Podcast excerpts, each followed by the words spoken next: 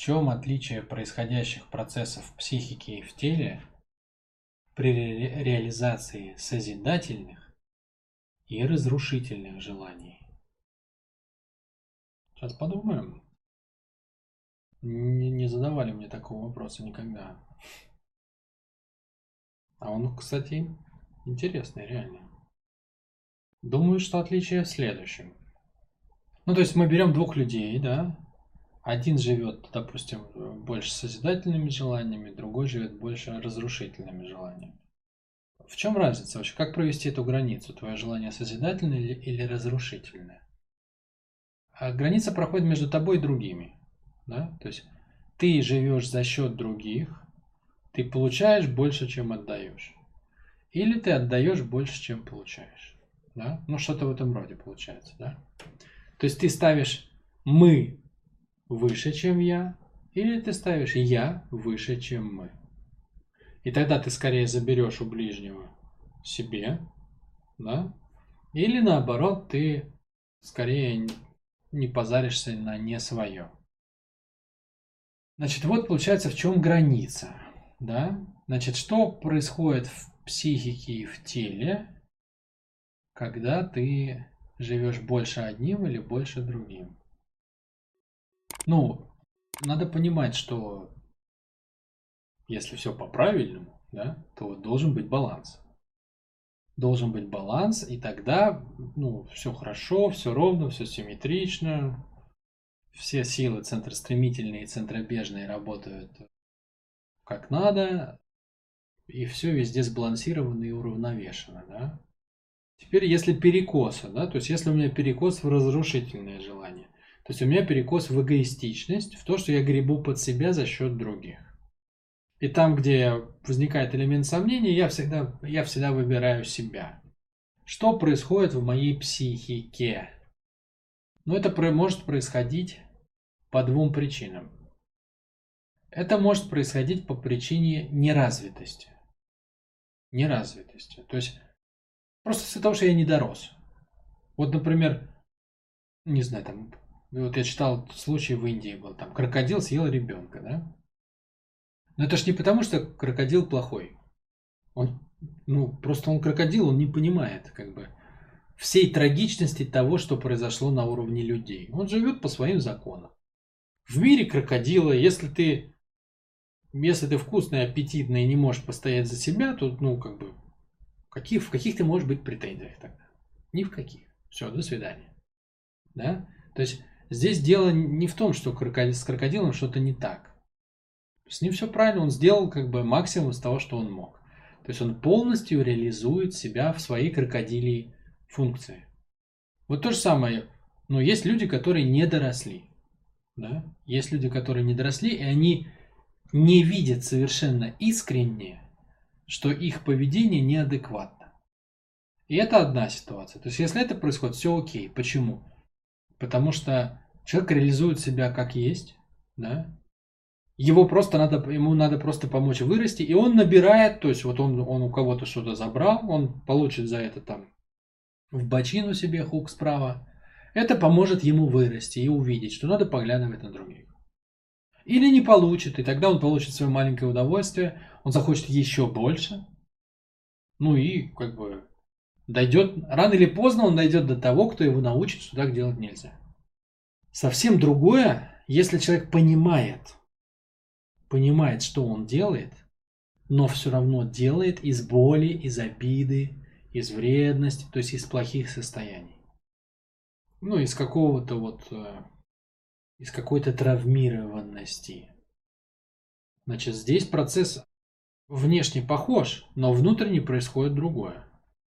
Внутренне происходит,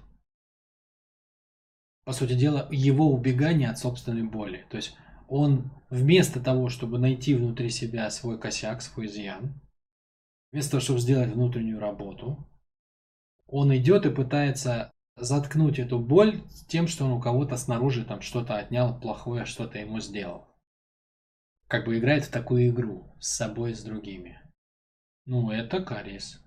Это кариес, то есть в его психике он укрепляется, он не растет, а он деградирует он укрепляется в своем разрушительном состоянии. Он разрушает и себя, и мир вокруг. И, в принципе, это тоже его попытка сбалансироваться. То есть он, он у кого-то отнимая, рано или поздно набредет на того, кто не будет готов ему отдать. Да?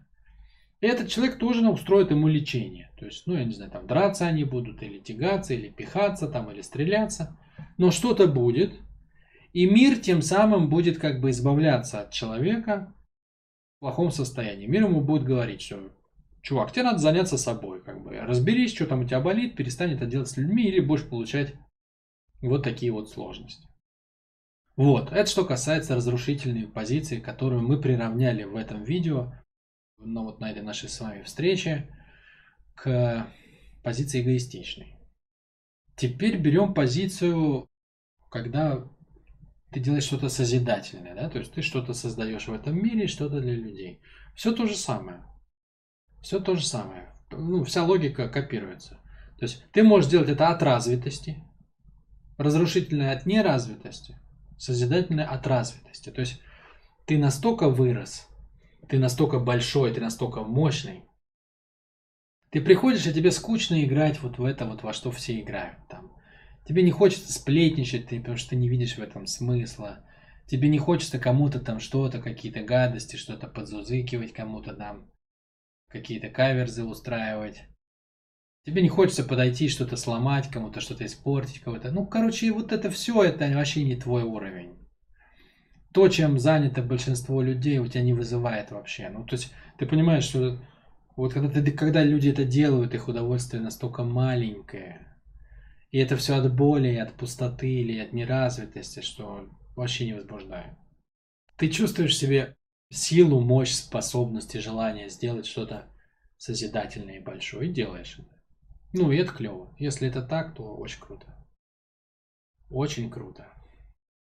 Вот, но может быть другое.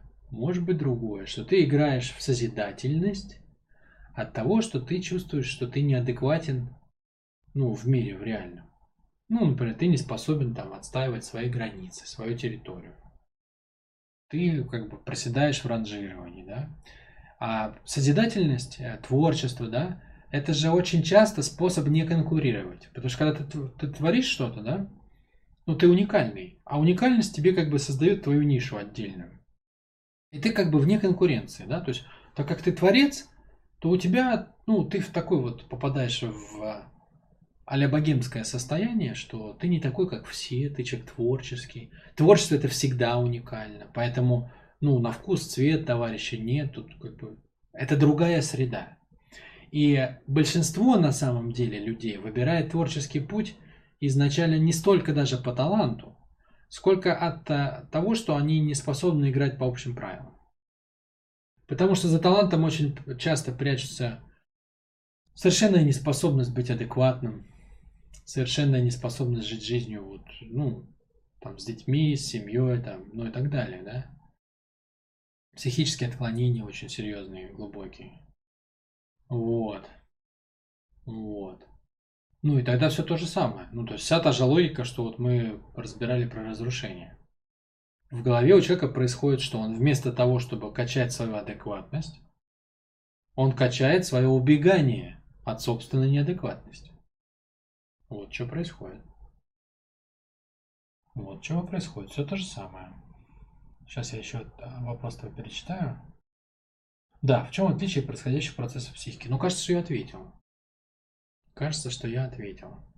То есть, ключиком здесь, э, через который все разбирается и происходит, является понимание, а что происходит, собственно, почему. То есть, ты когда вот это делаешь, да, когда идет разрушительное или когда созидательное, что толкает тебя в это? Что заставляет? Вот понимание этого ключа позволяет распорядиться этой ситуацией правильно. Найти энергию, найти реально, что происходит, и конвертировать это в поведение, которое улучшает ситуацию, а не отдаляет тебя от себя самого.